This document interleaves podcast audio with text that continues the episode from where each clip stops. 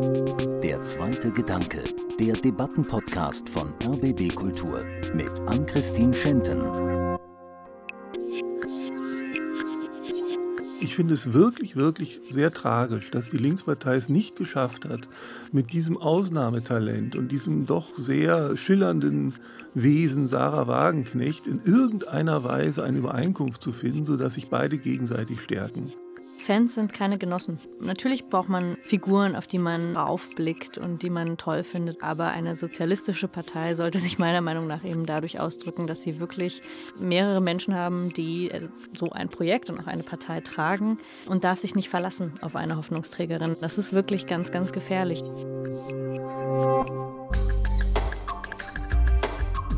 Im Januar will Sarah Wagenknecht eine neue Partei gründen. Ihren Verein Bündnis Sarah Wagenknecht hat sie bereits vorgestellt. Die Linke hat daraufhin beschlossen, die Fraktion im Bundestag aufzulösen. Am Wochenende hat sie auf dem Parteitag in Augsburg ihren Neustart versucht.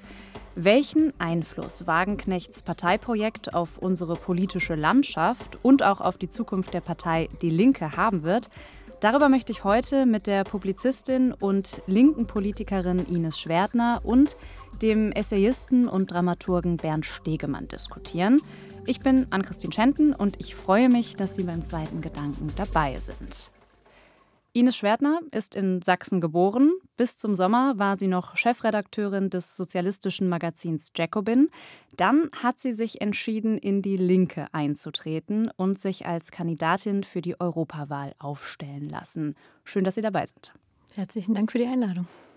Bernd Stegemann, auch Sie sind mit der Linken verbunden. Sie waren über 20 Jahre lang Dramaturg an verschiedenen Theatern und lehren Dramaturgie und Kultursoziologie an der Hochschule für Schauspielkunst Ernst Busch. Und Sie gehörten 2018 zu den Gründungsmitgliedern von Aufstehen, der Sammlungsbewegung, mit der Sarah Wagenknecht vor fünf Jahren krachend scheiterte. Im August veröffentlichten Sie ein Buch, Ihr jüngstes Buch, Identitätspolitik. Man könnte sagen, eine Abrechnung mit der vermeintlich woken Linken. Auch an Sie herzlich willkommen. Ja, danke für die Einladung. Wir beginnen unsere Sendung immer mit einem ersten Gedanken. Und mein Gefühl ist, wir sehen aktuell eine Linke, die sich in Zuversicht übt, die sogar für den Moment mehr Parteieintritte als Austritte verzeichnet. Aber ich bin mir nicht sicher, ob das über die tiefe Krise der gesellschaftlichen Linken hinwegtäuschen kann. Also die Linke steht für Themen, die die meisten Menschen in Deutschland als wichtig erachten, soziale Gerechtigkeit, Klimaschutz, aber viele trauen ihr eben nicht zu, diese Themen anzugehen. Jetzt kommt Sarah Wagenknecht daher und macht ein Angebot, das es so noch nicht gibt. Also eine Wirtschaftspolitik, die vielleicht eher an die CDU als an Sozialismus erinnert und mit der sie trotzdem die Arbeiterklasse erreichen will. Wie glaubhaft das ist, das ist fraglich. Aber Wagenknecht stellt auf die Probe, was Linkssein in unserer Gesellschaft eigentlich bedeutet. Und vielleicht kommen wir dieser Frage heute näher. Das wäre jetzt auch meine erste Frage an Sie beide. Was bedeutet Linkssein für Sie, Frau Schwertner? Naja, also erstmal gegen jede Unterdrückung oder gegen jede Ausbeutung einzustehen und äh, zu widerstehen und für eine befreite Gesellschaft zu kämpfen, würde ich jetzt mal so ganz abstrakt erstmal formulieren. Aber das bedeutet natürlich auch im Kleinen und ganz Konkreten einfach für Verbesserungen zu kämpfen, für eine Demokratisierung aller Lebensbereiche, also vor allem des Arbeitsplatzes, aber auch in der Familie, also in all den Bereichen. Das ist eigentlich der Grundgedanke, glaube ich, der Arbeiterinnenbewegung und in dieser Tradition sehe ich mich da, das ist mein Linkssein. Mhm. Herr Stegemann, was ist Ihr Linkssein? Also für mich wäre der zentrale Begriff auf jeden Fall Gerechtigkeit. Und Gerechtigkeit ist natürlich ein ganz komplizierter Begriff äh, und man versteht ihn vielleicht besser, wenn man sagt, im Gegensatz vielleicht auch zu Freiheit. Weil das ist ja die alte Unterscheidung. Die, der Freiheitsbegriff ist eher dem rechten Lager zugeordnet und der Gerechtigkeitsbegriff eher dem linken Lager. Und dazwischen gibt es ja diverseste Konflikte, Überschneidungen und auch Ausschlüsse. Und insofern finde ich es in einer Gesellschaft, die immer multiperspektivischer und auch multikonflikthafter wird, immer komplizierter zu sagen, was ist eigentlich gerecht. Mhm. Aber das ist, glaube ich, die Frage, die man immer bei jedem neuen Widerspruch eigentlich stellen muss. Was wäre eigentlich jetzt gerecht? Ja, Gerechtigkeit, das ist ja auch ein Begriff, den mhm. Sarah Wagenknecht mhm. jetzt für sich beansprucht. Sie tritt ja an für Vernunft und Gerechtigkeit. Wie nah fühlen Sie sich eigentlich diesem Bündnis Sarah Wagenknecht? Sie haben ja in der Vergangenheit mit Wagenknecht zusammengearbeitet. Ja, ähm, ich habe mit ihr zusammengearbeitet, wenn man das so sagen kann. Ich fühle mich dem aktuellen Bündnis höflich distanziert, freundlich distanziert gegenüber. Mhm. Ich habe große Probleme mit ihrer Haltung zum Ukraine-Krieg. Das ist auch ein wirklicher Grund für einen schweren Widerspruch zwischen uns beiden. Also ich finde es richtig falsch, diese Putin-Verharmlosung auf der einen Seite und dieses pseudo-naive Beharren darauf, dass man jetzt mit Verhandlungen das doch alles wunderbar lösen könnte, äh, weil wenn einer nicht verhandeln will, was will man da verhandeln so? Hm. Insofern finde ich das wirklich falsch. Und das ist zum Beispiel eine ganz große Differenz, die ich erstmal zu ihr habe. Und trotzdem hat sie in anderen Punkten, äh, kann ich viel damit anfangen, was sie sagt. Ja, Frau Schwerdner, Sie sind ja zu einem Zeitpunkt in die Linke eingetreten, als eigentlich schon irgendwo absehbar war, dass Wagenknecht diese Partei verlassen wird. War das auch ein direkter Grund, warum Sie sich dafür entschieden haben? Also klar, das war absehbar. Trotzdem wusste man nicht genau, wann und wie. Das war ja schon lange in der Schwebe. Und für mich war aber eigentlich der Hauptgrund zu sagen, die Linke ist so oder so in einer Existenzkrise, mit oder ohne ähm, Wagenknecht. Und das würde jetzt nochmal die Dynamik neu entfachen und nochmal da einen ganz anderen, eine ganz andere Bewegung reinbringen. Und da war für mich klar, wenn du da reingehen willst, dann musst du das jetzt machen, weil das wahrscheinlich in ein oder zwei Jahren ist die Partei eine andere und ähm, dann hat man da keinen Einfluss mehr drauf. Und insofern wusste ich, okay, jetzt oder nie. Hm, Sie treten ja als ostdeutsche Sozialistin für die Europawahl jetzt an auf Listenplatz 5. Sie kommen gerade frisch vom hm. Parteitag der Linken in Augsburg. Haben Sie da auch was gemerkt von einem Neustart, der in eine vielleicht erfolgreichere Zukunft der Linken geht? Also es war auf jeden Fall eine gewisse Erleichterung zu spüren. Also diese Lähmung, die man jetzt sehr lange hatte, die ist tatsächlich überwunden. Das hat man auch gemerkt, dass man ganz anders aufeinander zugehen kann, was nicht heißt, dass alle Widersprüche geklärt werden oder dass es nicht auch trotzdem hitzige Debatten gab um das Europawahlprogramm, sonst wäre es, glaube ich, auch keine linke Partei. Aber es war wirklich Erleichterung und eine andere Form der Geschlossenheit zu spüren. Also man merkte so richtig, okay, wir können uns jetzt auch wieder auf was freuen und uns auf den Wahlkampf einstimmen und nicht so in die nächste Krise so ähm, hineinrutschen. Und das war deutlich spürbar. Und tatsächlich fiel der Name Wagenknecht oder es fiel gar nicht so häufig. Also man hat so ein bisschen gemerkt, die Partei kommt so zu sich, könnte man vielleicht sagen. Ja, es gab so einen Moment, wo es dann auf der Bühne mhm. doch etwas brenzlicher wurde, weil dann ein Parteimitglied auch öffentlich seinen Austritt erklärt und da war das Thema dann doch spürbar. Herr Stegemann, da wo Sie sich vielleicht überschneiden mit Frau Wagenknecht, ist ja zum Beispiel das Thema Identitätspolitik, der immer wieder wiederholte Begriff der Lifestyle-Linken. Wenn Sie sich jetzt zum Beispiel am Wochenende den Parteitag der Linken angeschaut haben, wenn Sie das getan haben. Ist das eine Linke, in der Sie sich noch wohlfühlen oder nehmen Sie da eher Abstand von? Also ich habe mir das natürlich nicht angeschaut, weil äh, so viel, ähm, wie soll ich mal sagen, Freizeitmasochismus habe ich dann auch nicht, um mir freiwillig einen Parteitag anzuschauen, wo ich gar nichts mit zu tun habe. Äh, ich bewundere auch Ines Schwertner zutiefst dafür, dass sie sich in diese Mühle hineinbegibt. Äh, ja, äh, ich hätte früher mal spaßhalber gesagt, ich bin ein, einer der vielen heimatlosen Sozialdemokraten, die es ja nach der Ära Schröder quasi sie ja doch sehr viele gab, weil die Ära Schröder hat sich ja doch von so ganz grundlegenden Wahrheiten der Sozialdemokratie verabschiedet. Also wissen wir alle Hartz IV und Co., die ganzen neoliberalen Reformen, die dort eingeleitet wurden. Und äh, ich, ich bin ja nun auch schon quasi in den 70er und 80er Jahren sozialisiert, also letztlich mit Willy Brandt und Helmut Schmidt. Und das ist natürlich eine ganz andere Sozialdemokratie, also die ganz klar gewerkschaftlich und sozial orientiert war. Und das halte ich nach wie vor für ein, eine der grundlegenden Paradigmen, um solche komplizierten spätindustriellen Gesellschaften, in denen wir erleben, irgendwie zu befrieden. Mhm. Dass es eine Form von gefühlter und auch tatsächlich materieller Gerechtigkeit gibt. Und je ungerechter Menschen sich behandelt fühlen, je ungerechter sie sich bezahlt fühlen, also sowohl behandelt wie bezahlt, das sind schon immer zwei Komponenten, desto mehr wächst Wut, desto mehr wächst auch Resignation und desto mehr wächst ein Unwohlsein mit der eigenen Gegenwart.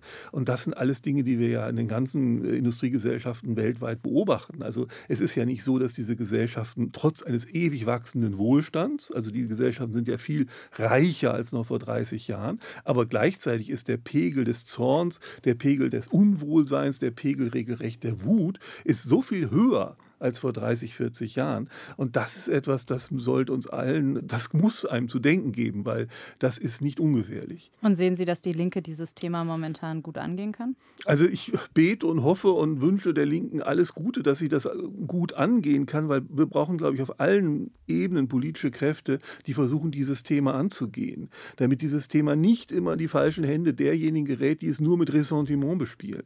Und da haben wir ja in Europa und in den USA genügend Kräfte, die ganz stark die Ressentimentkarte spielen. Also nach dem Motto, ich weiß, wer Schuld hat an meinem Elend und der muss jetzt dafür bestraft werden. Das ist ja eine der übelsten Verhaltensweisen, die man überhaupt als Mensch und in politischen Zusammenhängen äh, einschlagen kann. Aber es ist halt sehr leicht. Menschen sind sehr leicht in ihrem Ressentiment offensichtlich zu triggern und dann ist das eine unglaubliche, vehemente Energie, die dann freigesetzt wird. Und dagegen anzukommen, das war seit jeher das große Problem von liberalen wie linken Kräften, äh, seit wir überhaupt sowas wie, wie demokratische Politik haben in Europa. Und diese, diese Kräfte zu stärken, da bin ich bei jedem dabei, ihm irgendwie mitzutun, wenn ich merke, dass da jemand versucht, dagegen was zu machen. Ja, aber die Umfragen zeigen ja, dass die Linke das aktuell nicht erreicht. Also, dass sie die Menschen mit ihrem Kernthema, wie zum Beispiel der sozialen Gerechtigkeit, nicht erreicht. Also, die Menschen trauen ihr das nicht zu. Das zeigen die Umfragen, Frau Schwertner. Wie geht man da als Politikerin mit um? Welchen Plan haben Sie, um das zu ändern? Ich wollte noch einmal kurz auf das äh, Ressentiment eingehen, weil ich glaube, genau das ist jetzt ja ein bisschen auch das, was ich jetzt in den ersten Wochen, auch wenn man es noch nicht so ganz beurteilen kann, was aus diesem Projekt wird, aber ja schon sehen kann, dass Sarah Wagenknecht das eben auch zum Teil macht. Also, dass man alle Befürchtungen, die man da auch hatte, die ich vorher immer für übertrieben fand, das irgendwie als rechtes Projekt zu frame oder so, aber natürlich schon sagen muss, wenn sie jetzt Bürgergeldempfänger und Migranten gegeneinander ausspielt und sagt, die einen kriegen 1000 Euro im Monat, die anderen vielleicht 1100, dann sehe ich da sozusagen genau dieses Ressentiment geladene oder die, diese Ansprache an das Ressentiment. Und das finde ich schon schwieriger, als ich das äh, zuvor auch dachte. Also, dass sie das auch bedient, ähm, tendiert tatsächlich eher in diese in diese Richtung und eine nicht aufklärerische oder eben auch nicht ja, sozialdemokratische äh, Richtung, wie das jetzt vielleicht ähm, Bernd Stegemann so beschrieben hat. Nichtsdestotrotz, um auf Ihre Frage zurückzukommen, löst es nicht das Problem, äh, das die Linke hat, nämlich mhm. auch nicht als die Stimme der sozialen Gerechtigkeit dann äh, wahrgenommen zu werden. Und was ich jetzt gemacht habe in den letzten Wochen, ist eben viel rumzufahren und mit äh, Leuten an der Basis zu sprechen, wie ihr Gefühl ist äh, zu der Partei und auch zu der Abspaltung und eben auch mit Menschen auf der Straße zu sprechen. Und da ist mir nochmal sehr deutlich geworden, dass wirklich viele gesagt haben, also über alle Maßen viele, ihr seid so zerstritten und solange ihr euch mit euch beschäftigt, nehme ich das nicht ernst. Mhm. Und das ist ja jetzt etwas, was man hoffentlich überwinden kann, weil das ist dann durch diese Abspaltung auch geklärt. Und der andere Punkt war, dass viele tatsächlich am Anfang über Migration sprechen oder sagen, sie setzen ihre Hoffnung auf Wagenknecht und dann aber im Gespräch schon sehr deutlich wird, dass sie eigentlich über ihre Mieten sprechen oder über ihre Renten, also dass eigentlich dahinter wirklich materielle Probleme liegen und sie auch immer noch sagen, ich habe früher immer die Linke gewählt. Also man kann sich, glaube ich, schon auf etwas zurückbesinnen oder zu etwas zurückkommen, gerade im Osten, wo die Menschen das einmal ähm, gespürt haben. Das ist, glaube ich, nicht für immer weg. Nur das Vertrauen muss man sich wieder erarbeiten und die Glaubwürdigkeit muss man sich wieder erarbeiten. Aber in diesen Gesprächen habe ich schon gespürt, es gibt da schon noch das Gefühl für die Linke, war mindestens mal diese Stimme. Und dass Wagenknecht jetzt für einige die Hoffnungsträgerin wird, ja, die Seifenblase könnte schnell zerplatzen. Und da würde ich sagen, ist die Linke immer noch da. Ja, Sie haben gerade schon das Stichwort, Sie waren an der Basis unterwegs mhm. genannt. Sie werfen ihr vor, dass sie den Kontakt zur Basis nicht hätte. Wenn ich mir die zahlreichen TV-Dokumentationen über Sarah Wagenknecht anschaue, die es aktuell gibt, dann sind da immer wieder diese Bilder von ihren Lesungen, auch in mhm. der Provinz. Die Leute gehen zu ihr, sagen teilweise so Dinge wie, Sie sind mein Cristiano Ronaldo. Also mhm. sie hat mhm. da schon den Kontakt, oder? Ja. Das ist zumindest mein Gefühl. Ja, aber Fans sind keine Genossen. Das ist eben der Unterschied. Natürlich braucht man Figuren, auf die man raufblickt und die man toll findet und so weiter und auch Projektionsflächen und das ist ja ohne Frage. Aber eine sozialistische Partei sollte sich meiner Meinung nach eben dadurch ausdrücken, dass sie wirklich erstens mehrere Menschen haben, die äh, so ein Projekt und auch eine Partei tragen und darf sich nicht verlassen auf eine Hoffnungsträgerin. Das ist wirklich ganz, ganz gefährlich. Also das kann ganz, ganz schnell in sich zusammenfallen.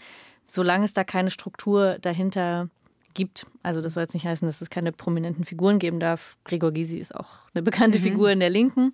Aber eben, es muss aufbauen auf mehreren Autoritäten und auch auf einer bestimmten Form, wie eine Partei organisiert ist und dass man auch diese demokratischen Regeln akzeptiert, dass man sie nicht über Bande spielt und man kann eben nicht über Popularität oder Talkshows sowas wie demokratische Institutionen wie ein Parteitag zum Beispiel umgehen, wo Entscheidungen getroffen werden, programmatischer und strategischer Art.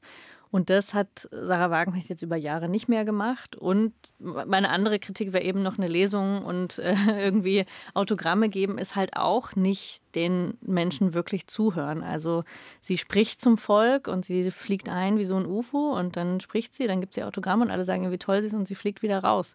Und der Unterschied ist aber, dass man wirklich da sein muss und dass man wirklich ansprechbar sein muss für die Menschen vor Ort. Und das machen die Genossinnen und Genossen, die halt da sind und die eine Küche für alle machen oder Sozialberatung machen oder was auch immer. Herr Stegemann, fliegt Sarah Wagenknecht ein wie ein UFO und wieder raus? Hat sie den Kontakt verloren?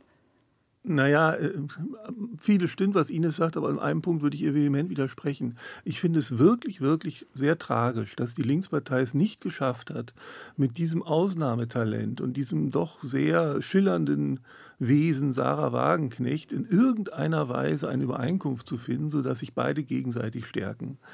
Und äh, ich bin überhaupt nicht der Meinung, dass dieser ganze Konflikt ausschließlich von Wagenknecht ausgeht. Das wenige, was ich weiß, ist, dass die Linkspartei und bestimmte Kräfte der Linkspartei auch sehr stark daran interessiert waren, Wagenknecht loszuwerden. Es gibt das berühmte Zitat von Bert Rixinger, was immer mhm. abgestritten mhm. wird, aber es wird mir so oft zugetragen, dass er sagt, wir müssen sie so lange mobben, bis sie irgendwann von alleine die Partei verlässt. Das verneint er, dass er das Ich weiß, das verneint er, aber es ist mir von so vielen Leuten zugetragen worden. Die aber ist ja auch völlig egal. Dieses, diese, diese Stimmung hat es ja offensichtlich gegeben in der Partei, dass man sie auch loswerden will. Und das verzeiht der Link nicht. Das finde ich einen wirklichen, wirklichen Kardinalfehler. Also wenn ich es mal vom Theater aus, wo ich ja nur arbeite, wenn ich ein Ensemble habe und ich habe eine so herausragende Diva, könnte man in dem Fall sagen, Protagonistin, die mag dann auch schwierig sein und die mag dann auch teilweise seltsame Dinge verlangen. Aber wenn ich es nicht schaffe, diese Person im Ensemble zu behalten, sondern ähm, sage, oh, du bist so schwierig, dann hau doch ab, dann, dann schwäche ich doch mein Theater sehr stark damit und mein Ensemble. Und das finde ich, dass das nicht geklappt hat, das ist wirklich das Vergehen, was wir dem, dem wir gerade zuschauen. Und das Allerschlimmste, was daraus passieren kann, ist, dass wir eine, eine Linkspartei haben, die irgendwann nicht mehr über die 5% bekommt und eine Sarah Wagenknecht-Partei haben, die an anderen Gründen zerschellt. Und dann haben wir quasi ein Doppelnix. Ja. Äh, und das ist das Allerschlimmste. Und ja, also aktuelle Umfragen sehen die Linke ja auf Bundesebene mhm. schon unter 5 Prozent, aktuell mhm. bei 4 Prozent laut Infatest. Ich würde aber sagen, dass einige Personen in der Linken gegen sie argumentieren würden und sagen, naja, nicht wir, sondern Sarah Wagenknecht ist uns in den Rücken gefallen. Ja, was, das ist mal die Frage, was man in den Rückenfallen ansieht. Ich habe mir damals angeschaut, in der NRW, wo trat sie an, quasi für das Bundestagsmandat. Das habe ich mir tatsächlich damals angeschaut, weil es ja irgendwie zwei Gegenkandidaten Tinnen, glaube ich, sogar gab. Und was da an Argumenten angeführt wurde von den Gegenkandidatinnen, dass sie quasi irgendwie, ja, also verkürzt gesagt, nicht nett genug zu den Woken ist, sondern sich da vielleicht sogar in gewisser Weise kritisch zu verhält. Da kann ich nur sagen, da haben manche Leute so ganz grundlegende Dinge überhaupt nicht verstanden. Und das ist wirklich das Problem dieser Lifestyle-Linken, die es ja nicht nur bei der Linkspartei, sondern auch gerade bei den Grünen und in der SPD gibt, die aus einem bestimmten großstädtischen, sehr diskursgestählten Milieu kommen und dort ganz bestimmte Buzzwords drauf haben und ganz bestimmte bestimmte Diskurspatterns drauf haben und die spulen die dann so wie so ein Farbkatalog ab. Und jeder, der sagt, Freunde, das hat doch mit der Realität sehr wenig zu tun, das ist doch eine wirkliche Treibhausgewächse, was ihr hier die ganze Zeit macht, dann werden die sehr unleidlich und dann fangen die plötzlich an, sehr moralisch herablassend zu reden und dann, fangen, und dann verlangen die sehr schnell auch den Ausschluss. Und dort wurde auch wieder der Ausschluss von Sarah Wagenknecht verlangt. Und da kann ich nur sagen, eine Landesgruppe in NRW, die wirklich nicht besonders doll dasteht, dass die dann tatsächlich lange ernsthaft darüber diskutiert, ob man sagen Wolfgang Wagenknecht ausschließen solle aus der Partei, da stimmen doch ganz grundsätzliche Parameter nicht mehr. Hm, Frau Schwertner, Sie, Sie nicken. Mhm. Also können Sie das verstehen? Wird da manchmal mit zu harten Mitteln gekämpft innerhalb der Linken? Ja, also ich habe auch immer gesagt, Sarah Wagenknecht hat bessere Kritiker verdient. Also ähm, ich glaube, man muss sie wirklich an den inhaltlichen Punkten packen. Da hat sie darin versagt, selbst Mehrheiten zu organisieren mhm. oder mehr Leute für ihre Position zu organisieren. Daran sind die Leute um sie herum gescheitert. Das ist das eine. Also hat sie hat selber nie Hegemonie in der Partei erlangt. So und hat sozusagen über ihre eigene Fanbase und äh, Öffentlichkeit, also ihre eigene Stärke daraus entwickelt. Aber halt innerhalb der Partei nicht und hat das halt immer von außen kritisiert, wie mit dem Buch Die Selbstgerechten der durchaus einen Punkt trifft. Aber man muss natürlich auch sagen, kurz vor der Wahl das Buch zu veröffentlichen, war jetzt auch nicht die feine englische Art. Also war wirklich einfach ähm, parteischädigend, muss man sagen. Und danach halt nicht zu versuchen, welchen Teil auch immer sie meint, klassenpolitischen Teil zu stärken. Also man kann sich eben auch nicht darauf ausruhen, die Lifestyle-Linken zu kritisieren, sondern muss dann natürlich selber die Gegenposition aufbauen und stark machen. Und ich glaube, darin ist sie gescheitert und tatsächlich die anderen haben in ihrer Kritik sie dann äh, immer an diesem einen Punkt äh, genommen und haben selber sehr moralisch argumentiert, anstatt eben zu sagen, also das wäre einer meiner Hauptpunkte, dass das wirtschaftspolitisch zum Beispiel, dass da ihre Bücher eine totale Schwachstelle haben und dass sie da einfach keine sozialistische Position mehr hat. Oder jetzt in der ähm, Pandemie, jetzt Herr Stegemann hatte den Krieg genannt, also dass sie verschiedene aufklärerische Positionen verlassen hat und aufgrund dessen wir in Streit mit ihr gehen müssen. Das ist auch immer noch kein Ausschlussgrund, aber da würde ich halt sagen,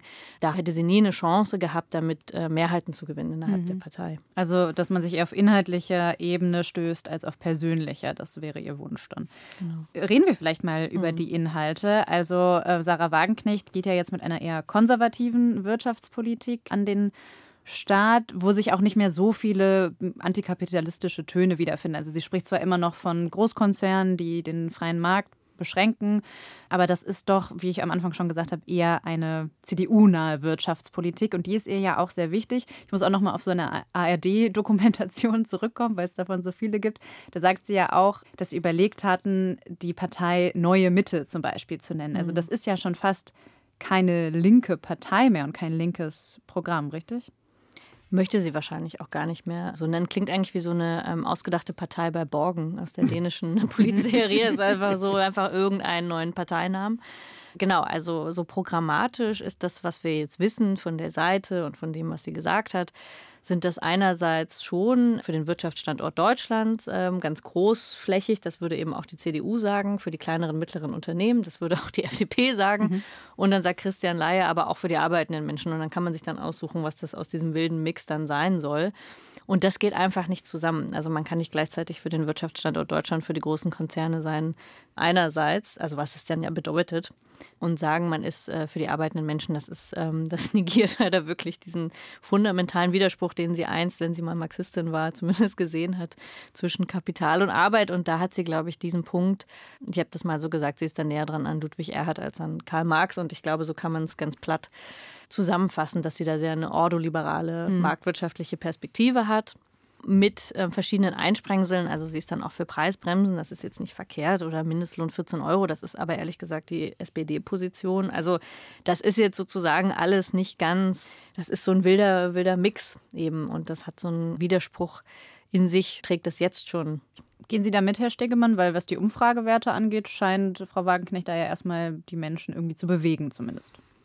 Ja, aber ich glaube gar nicht so sehr wegen der mhm von Ines zu Recht als teilweise diffus und teilweise vielleicht auch nicht ganz zusammenpassenden Positionen. Wagenknecht tatsächlich ist eine charismatische Politikerin. Sie wird, glaube ich, gemocht und gewählt und gewollt und äh, weil die Leute sie toll finden. Und kennen. Ja. Äh, und ähm, das ist eine ganz besondere Qualität, äh, die ich natürlich wiederum vom Theater komme und ich habe sie auch manchmal dann beobachtet bei öffentlichen Auftritten. Da kann sie halt etwas, was nicht viele Profipolitiker können. Also sie hat das, was bei Schauspielern dann ein bestimmten Präsenz man nennen würde. Sie kann einen unglaublich starken Fokus setzen auf sich selber. Also in dem Moment, wo sie auf einem Marktplatz eine Bühne betritt, ist, ist nur noch eine Realität da und das ist Sarah Wagenknecht. Und das ist eine wahnsinnige Begabung. Also ich wüsste überhaupt gar keinen Politiker. Also die Amerikaner können das immer sehr gut, aber bei den Deutschen wüsste ich überhaupt gar keinen, der das so kann.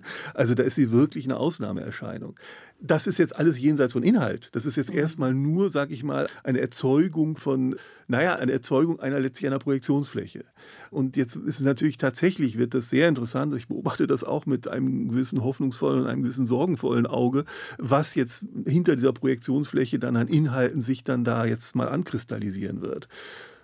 Das wird man sehen. Ja, aber auch ein Star wie Sarah Wagenknecht kann sich ja nicht durch 16 teilen. Also wenn sie vorhat, in den Landesverbänden mit ihrer Partei dann zu kandidieren, dann muss sie das ja irgendwie auf die Beine stellen. Sie waren 2018 hm. dabei, als sie das schon mal hm. zumindest in einer kleineren Form, in einem kleineren Format versucht hat.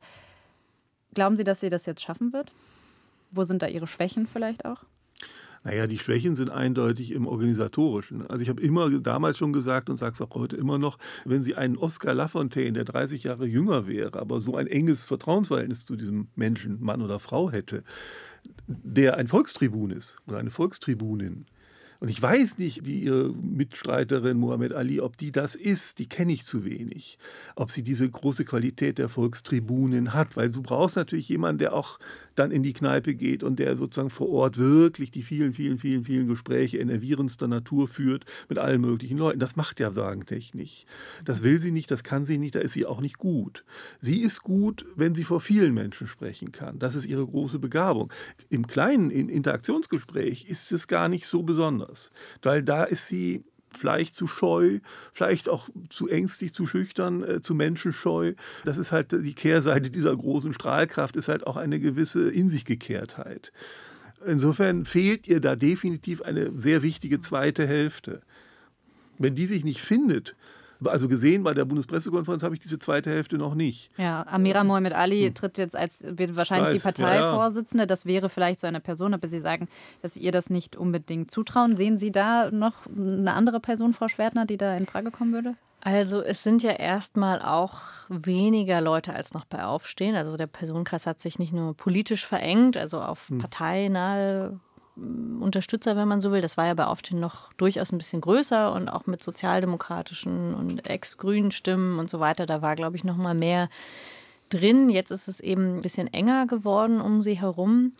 Könnte natürlich dann trotzdem äh, tatkräftiger sein, also das muss nicht schlecht sein, aber ich sehe jetzt schon, dass sie ähnliche Fehler machen wie mhm. bei Aufstehen. Damals habe ich das ja einfach noch sehr nah beobachtet und wenn man sieht, dass sie einfach auch also Unterstützerkreise, die sie hätte haben können, nicht richtig einbindet. Also eigentlich das, das, was man der Linken vorwirft, sie nicht eingebunden zu haben, macht sie selber eben auch nicht. Mhm. Also dass sie wirklich Leute klug einbindet nach ihren Fähigkeiten eben auch, also Fähigkeiten, die sie nicht hat. Diese Selbstkritik oder diese Selbstreflexion muss man ja haben und die dann auch zum Strahlen bringt und mhm. dass man halt einen sehr professionellen äh, Auftritt hat und auch einen Plan hat. Also man müsste jetzt ja einen ziemlich genauen Plan haben, wann treten wir, wann gründen wir die Partei, wann treten wir wie an, wie machen wir das mit den ostdeutschen Landtagswahlen. Man müsste mhm. ja wirklich Personen aufbauen, wenn man das wollen würde, die dann in der Lage und fähig wären, bei diesen ostdeutschen Landtagswahlen zu bestehen, weil in der Tat, sie kann nicht überall selbst antreten. Und wenn sie als Spitzenkandidatin zur Europawahl antritt, dann müsste sie erstmal der Bevölkerung erklären, warum sie das Mandat nicht annimmt, weil sie in Thüringen antreten will. Mhm. Und dann muss sie da erklären, warum sie zur Bundestagswahl antreten mhm. will. Und dann wird es ein bisschen schwierig. Also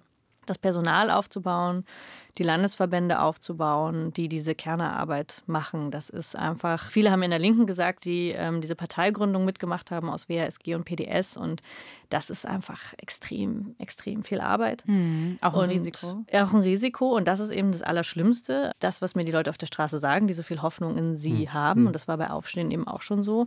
Diejenigen, die bei Aufstehen dabei waren, waren danach extrem frustriert. Mhm. Also die haben gesagt, sie waren das erste Mal politisch in ihrem Leben und hatten dann drei Monate einen Höhenflug und es war ganz, ganz schnell vorbei. Und das, was man dann anrichtet an Demokratie, mhm. Vertrauensverlust, ist äh, ungemein. Und ich meine, sie hat sich das jetzt länger überlegt, offenbar. Aber diese Anfangsfehler deuten schon darauf hin, dass es nicht wesentlich besser wird. Also ich kann überrascht werden, aber wenn ich das jetzt versuche als Beobachterin zu beschreiben, würde ich sagen, das ist schon wieder, ähm, werden da wieder die gleichen Fehler gemacht. Sie haben, äh, Herr Stegemann, ja vorhin gesagt, auch aus politischen Gründen, was die Ukraine-Politik Wagenknechts angeht, sehen Sie sich eher nicht in dem Bündnis. Aber ist das vielleicht auch irgendwo aus dieser Frustration von Aufstehen heraus, dass man da vielleicht Abstand hält? Und spüren Sie das vielleicht auch in Ihrem Umfeld? Nein, also diese Frustration, die ich natürlich auch erlebt habe, äh, nein, das wäre für mich kein Grund. Also das, was scheitert, und ich war ja nun sehr dicht dran am Scheitern und in gewisser Weise auch beteiligt am Scheitern. Das äh, kann nicht fürs Leben dann der Grund sein, dass man nie wieder was versucht. Also das wäre ja Quatsch. Mhm. Und trotzdem stimme ich Ihnen zu. Ich habe große Sorge. Ich glaube, Sie haben sehr viel gelernt. Das wäre auch schon, also so blöd kann man ja gar nicht sein, dass man daraus nicht was lernt. Also sprich, und sie ist sehr intelligent, also sprich, Sie haben sehr viel gelernt. Aber ich fürchte, Sie scheitern an einem sehr ähnlichen Punkt wie bei Aufstehen. Ich glaube, die Begabungslage im linken politischen Spektrum ist einfach auch nicht sehr groß.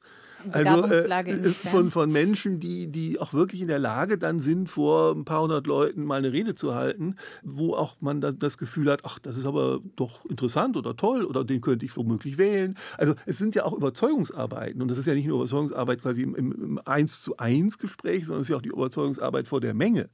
Das ist ja eine spezielle Begabung, die man dafür braucht. Also vor einer großen Anzahl von Menschen so sprechen zu können, dass es nicht nur nicht peinlich ist, sondern dass es auch noch irgendwie Spaß macht, äh, wie gesagt, Freude oder Energie oder, oder Überzeugung mhm. oder eine politische Richtung. Und da haben wir äh, in der ganzen Zeit, war, ich weiß, da haben die richtig nach gesucht, immer nach diesen Leuten. Es ist niemand auch gefunden mhm. worden. Aber es gab bei Aufstehen ja schon tolle Leute. Also ich meine, ich habe danach ja. mit Leuten gearbeitet. Ja, das ist ja der Witz, der ganzen, die ganze Paradoxie der Geschichte, dass da mhm. wirklich tolle Leute dabei waren, mit denen ich danach bis mhm. heute äh, befreundet bin und zusammengearbeitet habe und Politik gemacht habe. Also ich meine, Susi Neumann weil das größte Goldstück aus der ja. Arbeiterklasse, ja, ja, so, die hätte man sofort zum Star machen müssen. Also so, dass das nicht gesehen wurde, finde ich. Vielleicht ist es gesehen fatal. worden, da ist es dann einfach auch zu früh dann eben auch gescheitert. Ist ja nie wirklich in irgendeine Realität übersetzt worden aufstehen. Das gab diesen riesen Aufschwung, das mhm. hat am Ende zweieinhalb Monate gedauert. Dann war Wagenknecht krank und dann ist die Sache äh, wie ein äh, Hefeteich in sich zusammengefallen.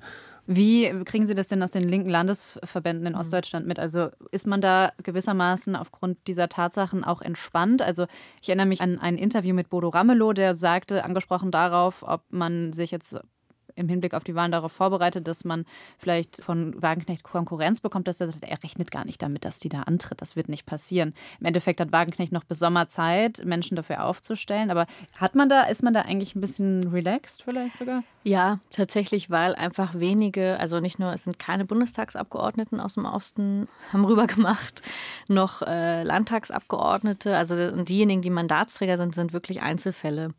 Und auch an der Basis, also natürlich, es gibt eben Austritte, die stehen aber eben in noch keinem großen Verhältnis zu den Eintritten jetzt. Das muss man auch nochmal sehen. Da kann es auch nochmal über die Monate, muss man einen Kassensturz machen. Aber tatsächlich von denjenigen, die Arbeit wegtragen oder die Funktionen einnehmen, sind es sehr, sehr wenige, die rübergehen, was im Osten auch damit zu tun hat. Das haben ja auch viele ältere Genossen vor allem gesagt, die gesagt haben, wir stimmen ihr inhaltlich zwar in manchen Punkten zu, aber wir haben jetzt so viele Parteikrisen überlebt und wir sind von der SED zur PDS gekommen und von der PDS zur Linken und wir haben historische Krisen durchgestanden und wir verlassen diese Partei jetzt nicht. Also nicht, hm. weil eine uns gerade gefällt. Man verlässt nicht einfach eine Partei und wenn, dann ist das, und das ist auch schlimm in die Resignation, aber nicht einfach in so ein neues Projekt. Damit hat sie, glaube ich, nicht ganz gerechnet, dass mhm. dieser Widerstand da so groß ist. Also das machen einfach, ich will jetzt nicht sagen, das machen Ossis per se nicht, aber das macht man aus dieser Geschichte heraus mhm. nicht so einfach. Und die, die ein Mandat eben haben, überlegen sich das natürlich auch dreimal, ob sie dann dieses Risiko eingehen wollen oder tun es eben auch aus Überzeugung nicht. Und damit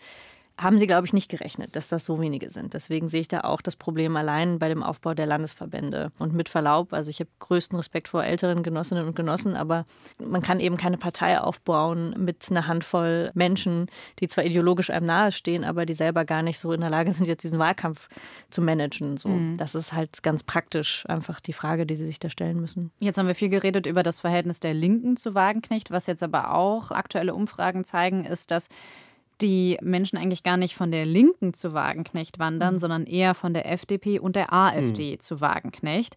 Und deswegen würde ich ganz gerne nochmal darüber sprechen, inwiefern haben Sie denn das Gefühl, gerade in Bezug auf die AfD, grenzt sich Wagenknecht da eigentlich nach rechts ab? Gut, also das mit dem Abgrenzen nach rechts ist für mich auch eine ziemlich paradoxe Aufforderung, die die ganze Zeit passiert. Weil wir erinnern uns, Angela Merkels großes Geheimnis war die asymmetrische Demobilisierung. Sprich, man nimmt den anderen Parteien, den Grünen und der SPD, ihre Aufregerthemen weg, indem man sie in Realpolitik übersetzt. Und damit hat sie ja 16 Jahre lang es geschafft, SPD und Grüne und FDP reihum klein zu halten, weil sie quasi die Themen, wo die Parteien hätten mit punkten können, weil es so ein Aufregerding war, nicht mehr machen konnten, weil Merkel mal sagen konnte, das machen wir längst schon.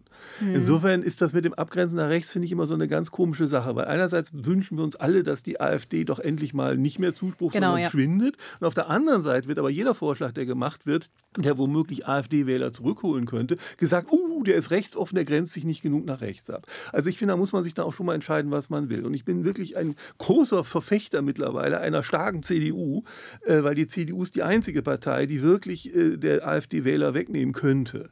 Und ich wünsche mir sehr, dass die CDU das Thema der asymmetrischen Demobilisierung jetzt mal bei der AfD anwendet und es einfach mal schafft, dass sie sagt, wir machen eine Migrationspolitik, aber eben nicht mit diesem rassistischen Schaum vom Mund, sondern wir machen es wirklich in einem pragmatischen, in einem Merkel-merzianisch-pragmatischen Sinne, damit diese Aufregerthemen übersetzt werden in realpolitische Angebote. Und damit, wenn das tatsächlich glaubwürdig passieren würde, und da könnte womöglich Wagenknecht auch in gewisser Weise in dieses Spiel einsteigen und sagen könnte, wir machen euch Angebote, die sind eben nicht so hysterisch, die sind nicht so idiotisch, die sind nicht so aggressiv wie für eine AfD, aber trotzdem sind sie Angebote, die sehen das, was euer Problem gerade ist oder euren Wünschen entsprechend. Ich bin sehr fest überzeugt, dass ein relevanter Teil der AfD-Wähler dann lieber ihr Kreuz bei der CDU oder vielleicht bei einer neuen Wagenknecht-Partei machen würden, weil sie selber auch, glaube ich, vermute ich, hoffe ich, sich sehr unwohl damit fühlen, diese Wahnsinnigen von der AfD zu wählen. Ja, vielleicht äh, muss man erstmal anders fragen. Und zwar muss man Wagenknecht vielleicht irgendwann auch dankbar sein, dass hm. sie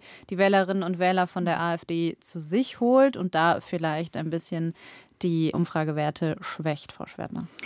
Also wenn das kurzfristig ihre historische Mission ist, dann äh, soll sie das äh, machen. Ich glaube da trotzdem immer noch nicht so dran, weil eben ich den mittel- und langfristigen Effekt für noch viel schlimmer halte. Also das, was man kurzfristig dadurch erreichen kann, das, und das sind jetzt diese ersten äh, Umfragen, die das andeuten, FDP und AfD-Wähler auch zu gewinnen oder vor allem auch Nichtwähler. Das ist jetzt erstmal mhm. vielleicht per se äh, nicht schlecht, aber es kommt ja dann tatsächlich auf das eigene Programm und auf die eigene Umsetzung an. Und je mehr sie sich auf dieses Feld des Kulturkampfes, je mehr sie sich selber in das Feld des Ressentiments, das hatte ich ja vorhin schon genannt, je mehr sie sich darauf begibt, spielt sie halt deren Spiel. Sie spielt ja kein anderes Spiel. Also sie versucht ja dann nicht, äh, das auf irgendwie materielle Verhältnisse zurückzuführen, sondern spielt eigentlich das Spiel dieses Ressentiments. Und das ist dann, macht es dann wiederum langfristig gefährlicher. Also wenn sie scheitern sollte und daran an ihren eigenen Widersprüchen zerschellt, dann gehen halt diejenigen, die das jetzt ähm, als Protest oder Hoffnungswahl, wie auch immer sehen, wieder zurück in die Lager, vielleicht sogar noch mal bestärkt, noch mal frustrierter. Wenn sie es schaffen sollte und ihren Kurs weiter daran bestärkt, dann stärkt sie zumindest diskursiv und inhaltlich eigentlich das Feld, ja, zumindest der konservativ Rechten. Und das ist sozusagen, deswegen sind beides, finde ich, mhm. mittelfristig jetzt keine, äh, sind jetzt für mich dann keine Hoffnungsschimmer, auch wenn die AfD dann kurzzeitig vielleicht nicht die stärkste Kraft wird, was wir alle hoffen. Aber wenn ich das mittelfristig und langfristig sehe, dann habe ich da eher Sorge. Ja, Karl Schlögel hat im ähm, September war das, glaube ich, bei Anne Will im Wagenknecht eine Bewirtschafterin der Angst mhm. genannt, ähnlich wie die AfD. Herr Stegemann, wenn Sie das hören, Sie kritisieren die Ukraine-Politik von Wagenknecht, aber jetzt reden wir auch darüber, ähm, inwieweit sie Ressentiments befeuert. Würden Sie so weit gehen und sie auch eine Populistin nennen? Na gut, der Populismusbegriff ist dermaßen überdehnt in Deutschland. Populismus ist eigentlich immer das, was der andere tut, was aber nicht meine Meinung ist, aber er damit Erfolg hat. Sprich, Populismus ist sowieso mittlerweile eine Hülse für alles Mögliche geworden, was einem nicht passt in der Politik.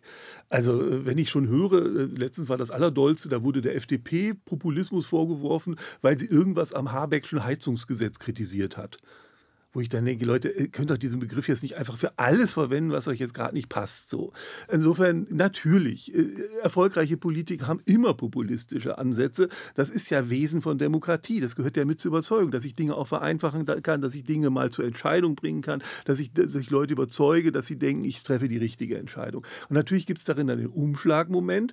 Ich würde sagen, wenn das Ressentiment überhand nimmt im Populismus, es könnte ja auch einen positiven Populismus geben, also für ein positives Ziel, aber wenn es eben ein Ressentiment Ressentiment geladener Populismus ist, also gegen die, die angeblich Schuld haben an der ganzen Misere, also der berühmte Sündenbock-Populismus, dann ist es natürlich sehr gefährlich.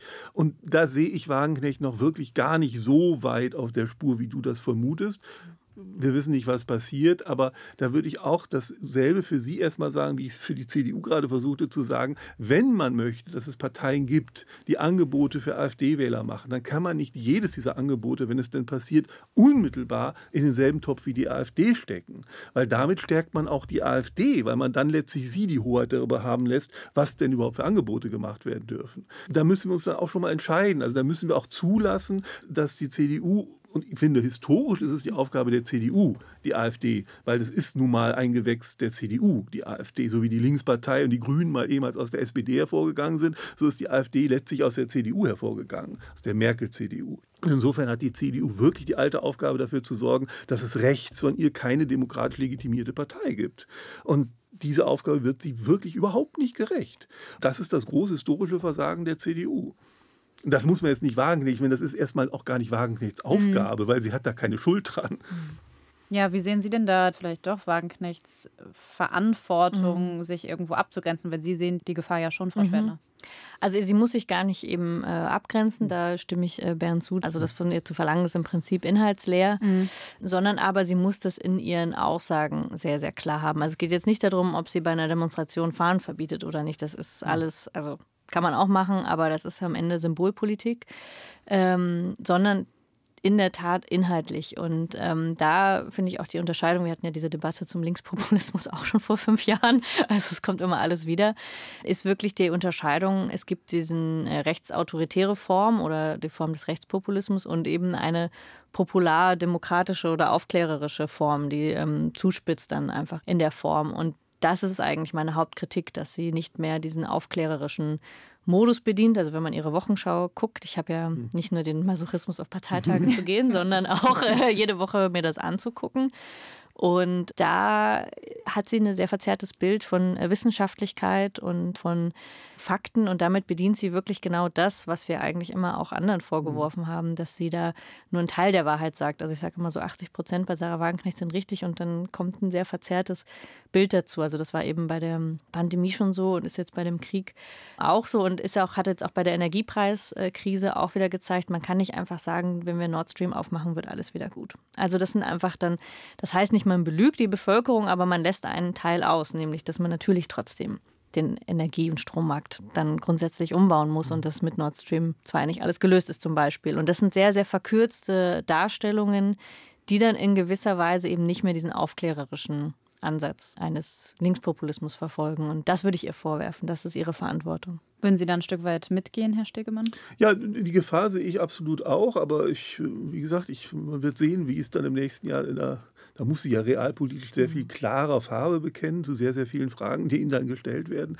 Und da wird man dann sehen, wie sehr diese Drift, sage ich mal, weitergeführt wird oder wie sehr sie dann doch wieder, weil ich habe sie halt auch als eine sehr intelligente und analytisch klare Denkerin erlebt, wie sehr dann doch wieder ihre, sag ich mal, Intelligenz dann auch durchschlägt. Und meiner Meinung nach ist das auch das, die größte Qualität, die sie hat, dass man ihr anmerkt, dass sie die Dinge sehr lang und, und ausdauernd versucht hat, mal zu durchdringen und dann da zu Ergebnissen gekommen ist und eben nicht einen nur oberflächlichen Effekt setzt. Hm. Würden wir uns jetzt in einem Jahr hier wieder treffen, würden Sie sagen, äh, dann sehen wir eine Partei Sarah Wagenknecht, ein Bündnis Sarah Wagenknecht als Partei, zum Beispiel bei den ostdeutschen Landtagswahlen. Mhm. Ist das dann tatsächlich eine Partei, über die wir konstruktiv sprechen können, Frau Schwertner? Also ich bin mir nicht mal sicher, ob sie jetzt die Demonstration am kommenden Samstag gut über die Bühne bringen, im Sinne von erfolgreich und viele mobilisiert und so weiter. Also es wird jetzt so ein paar Momente geben, wo man das ähm, erkennen kann. Ich kann es natürlich auch nicht wissen, aber aus der Erfahrung mit Aufstehen heraus würde ich sagen, dass wir uns mindestens nicht bei allen Landtagswahlen mit einem Bündniswagenknecht sehen politische Astrologie ist immer Quatsch, äh, hinterher ist man immer schlauer. Ich glaube, äh, die Demonstration, nein, ich glaube, die Europawahl wird sehr entscheidend sein. Da wird man sehen, wie viel Prozent dann tatsächlich für sie stimmen werden. Und wenn das irgendwas so zwischen 1 und 2 Prozent ist, ähm, dann ist es eher mau. Dann kriegen mhm. sie zwar ihre Abgeordneten, weil man braucht ja keine 5%-Hürde in Europa. Und wenn das aber irgendwas Relevantes ist, sage ich mal, in einem Bereich, der weit über 5% liegen sollte, das würde, glaube ich, einen, so einen Schub geben äh, in der Bevölkerung und dann auch wieder in ihrer Popularität. Ich glaube schon, dass sie dann in den Landtagswahlen äh, antreten wird. Und vielleicht gibt es dann den Effekt, das hat mir mal ein CSU-Mann gesagt, da fand ich sehr verblüfft, der sagte, naja, in Bayern ist es so, äh, war es so, mittlerweile ist es nicht mehr so, war es früher so, wenn du da irgendeinen Pappaufsteller hingestellt hast und hast CSU draufgeschrieben, dann wurde der gewählt. Und wenn Wagenknecht das hinbekommt, dass ja. sie quasi so eine Aura ausstrahlt als die Wagenknecht-Partei, und dann können dann irgendwelche, sag ich mal, dritte Reihe Menschen dann sich dort aufstellen und die werden dann trotzdem über die 5% gewählt. Einfach weil die Leute Wagenknecht wählen wollen, mhm. obwohl sie ihn in Wirklichkeit gar nicht wählen können, weil es eine Landtagswahl ist. So das kann auch passieren. Mhm. Ja, dass die Partei quasi funktioniert, ohne dass sie die ganze Zeit anwesend ist. Ja. Ich habe die Sendung ja gestartet mit dem Gedanken, dass äh, das Bündnis Sarah Wagenknecht auch so ein bisschen zeigt, dass die linke gesellschaftliche Idee in der tiefsten Krise eigentlich mhm. gerade auch steckt. Zwar stellt sich die Partei gerade wieder neu auf, aber wir sehen das ja europaweit auch. Wie wird das nächste Jahr für die gesellschaftliche Linke, Frau mhm. Schwertner? Ja, ich glaube, das ist äh, eine wichtige ähm, gesellschaftspolitische überhaupt erstmal Wahrnehmung zu sagen, das äh, ist jetzt gerade in einem sehr schönen Buch, ähm, das erschienen ist äh, von Steffen Mau und mhm. Linus Westhäuser, Triggerpunkte, das eigentlich so sagt man, es gibt natürlich noch die sozialen Probleme, aber sie werden gerade eigentlich nicht diskursiv in der Öffentlichkeit so benannt. Es gibt auch Mehrheiten für progressive Politik im weitesten Sinne und für soziale Gerechtigkeit gibt es nach wie vor Mehrheitsmeinungen, aber sie sind politisch gerade nicht abgeholt. Und das mhm. ist das, womit wir uns hauptsächlich beschäftigen müssen. Wie können wir das übersetzen, was eigentlich schon noch da ist, übersetzen in Politik? Und das ist tatsächlich die Schwäche der gesellschaftlichen Linken, Insofern ist es jetzt ganz interessant, wirklich, dass so viele auch Linksradikale, wie das jetzt in der Presse hieß, in die Partei eintreten, weil ich glaube schon, dass es auch ein bisschen so ein Umdenken jetzt gibt zu dem Punkt, auch in der Klimabewegung, zu sagen, ja, die großen Demonstrationen und alles, was wir bisher immer gemacht haben, hat eigentlich keine wirkliche Macht aufgebaut, sondern hat immer wieder gezeigt, wir haben an einzelnen Punkten ähm, so ein Zeichen gesetzt, ähm, mit Unteilbar, eben mit der Klimabewegung, an so vielen einzelnen Stellen. Aber wir haben das nicht umgesetzt in organisatorische Macht. Und da gibt es schon ein Umdenken in weiten Teilen der gesellschaftlichen Linken. Und das heißt nicht, dass sie jetzt alle Parteimitglieder werden müssen und da wird mhm. alles gut. Aber dass man schon sehen kann, würde ich sagen, dass mehrere sich auf Streiks hinbewegen, auf wirklich so tatsächliche Machthebel hinbewegen und auch mehr wieder auf Mehrheitspolitik gucken. Herr also, Stegemann, ist das auch eine Linke, die Sie sehen, die sich also vielleicht gewerkschaftsnah mhm. wieder entwickelt, weg von dem Lifestyle-Linken, um das Wort noch einmal zu nennen. Also glauben Sie, dass es da eine Wiedergeburt der Linken gibt oder sehen wir jetzt wirklich diesen endgültigen Abstieg, weil es die Partei und die gesellschaftliche Linke nicht schafft, soziale Gerechtigkeit, Klimaschutz und so weiter adäquat anzusprechen?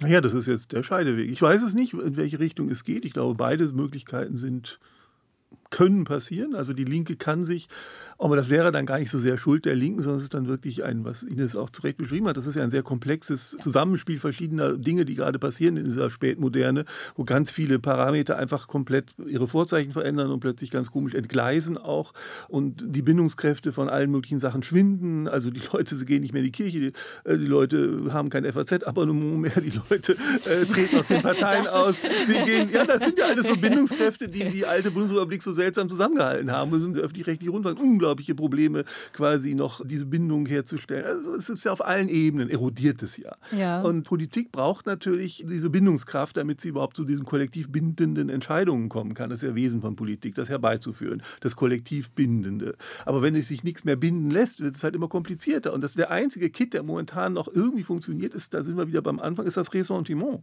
Und das ist das riesige Problem und die große Angst, die ich auch habe. Weil wenn die Politik nur noch mit Ressentiment funktioniert, also wenn nur Ressentiment noch Bindung herstellen und zwar immer in der Abgrenzung zum Feind. Mhm dann haben wir ein richtig fettes Problem. Weil das müssen wir nur ins 20. Jahrhundert gucken oder sogar ins 19. Jahrhundert gucken und dann sehen wir, wohin das immer geführt hat. Es führt nämlich zwangsläufig immer in Gewalt. Es führt immer in Gewalt rein, weil der Feind muss dann halt irgendwann bekämpft werden.